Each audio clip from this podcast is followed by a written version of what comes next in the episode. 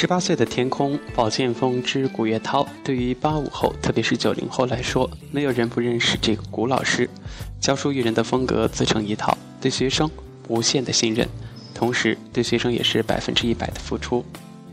美丽的大脚倪萍所饰演的张美丽，这位老师也是曾经给人留下特别多的印象。相对于东部地区的老师来说，西部地区的老师更让很多人尊重。因为他们要在那么艰苦的条件下，还要教书育人，坚守自己的岗位，值得所有的人敬重。当然，除了中国的好老师，其实在其他国家也是有很多的好老师的。比如说《音乐之声》，安德鲁斯他所饰演的玛利亚，《音乐之声》中玛利亚老师轻松活泼的性格，给孩子们的影响不可小视。也因此，该片在上映之后迅速的风靡全世界。直到现在，脑海中还会浮现很多经典的场面，比如说玛利亚带着几个孩子高歌的场景。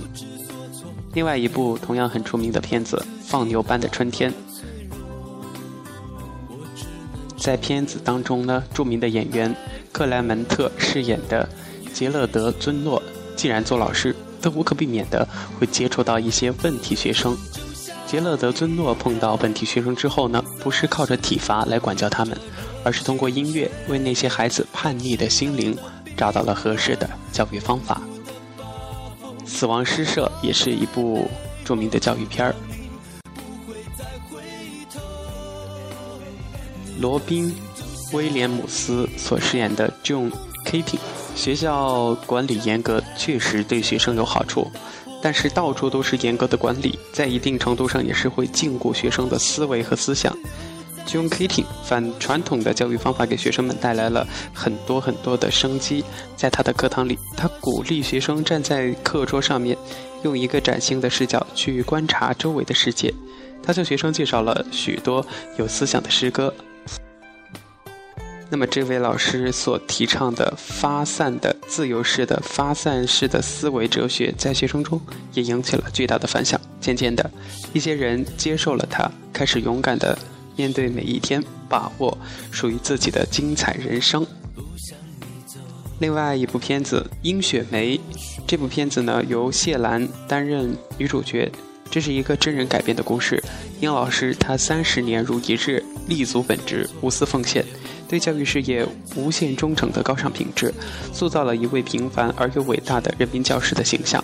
他在护送学生途中，为救助遇险的学生被汽车撞伤，经抢救无效，不幸以身殉职。同样，《花儿怒放》当中，刘烨也饰演了一位班主任丁天。刚作为一位年轻的教师就上任成班主任，而且带的班级是初三四班。可是刚刚作为班主任就被他的学生们来了一个下马威，这位老师并没有计较，相反以自己带领大家开展课外活动，和学生之间建立起亦师亦友的亲密关系，赢得了他们的尊重和信任。生性调皮而聪明的施浩，成绩不理想却对画画有一技之长的马俊，因失去母爱而性格孤僻的韩冰，还有叽叽喳喳却乐于助人的李晶。等等，这些性格迥异的孩子们与丁天一起度过了他们人生道路上一段至关重要的成长历程。在相处的过程中，他们消除了彼此的误解，共同面对挑战，渡过难关，也与此同时建立起深厚的友谊。烛光里的微笑，宋小英扮演王双玲，年轻的女班主任王双玲以爱心感召了整个班级。她积劳成疾倒下之后。烛光里，她永远的微笑依旧感召了所有的人。宋小英是中国影坛的一位杰出的女将，她曾经两次获得金鸡奖最佳女主角奖。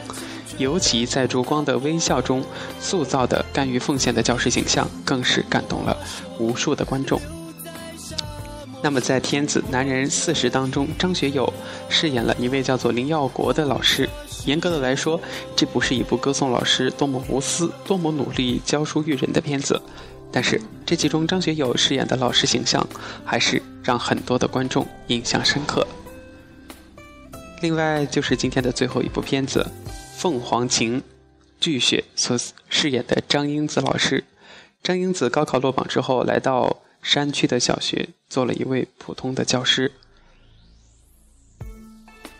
学校的其他的四名老师都巴望着能够从民办教师转为正式的教职员工。张英子慢慢了解到学校，也了解了同事们。他写了一篇报道，引起了很多的记者和社会的关注，也弄来一个转正的名额。张英子最后一次参加了全校师生的升旗仪式，恋恋不舍地离开了这所小学。也许在现实生，艺术来源于生活，但是艺术高于生活。可能在很多的这些片子当中，我们都能看到自己的生命当中出现的那些老师的影影子，因为每个人每天都在上演不同的故事。所以说，故事中有你也有我，但是师恩是要铭记的，要常怀一颗感恩的心。有时间。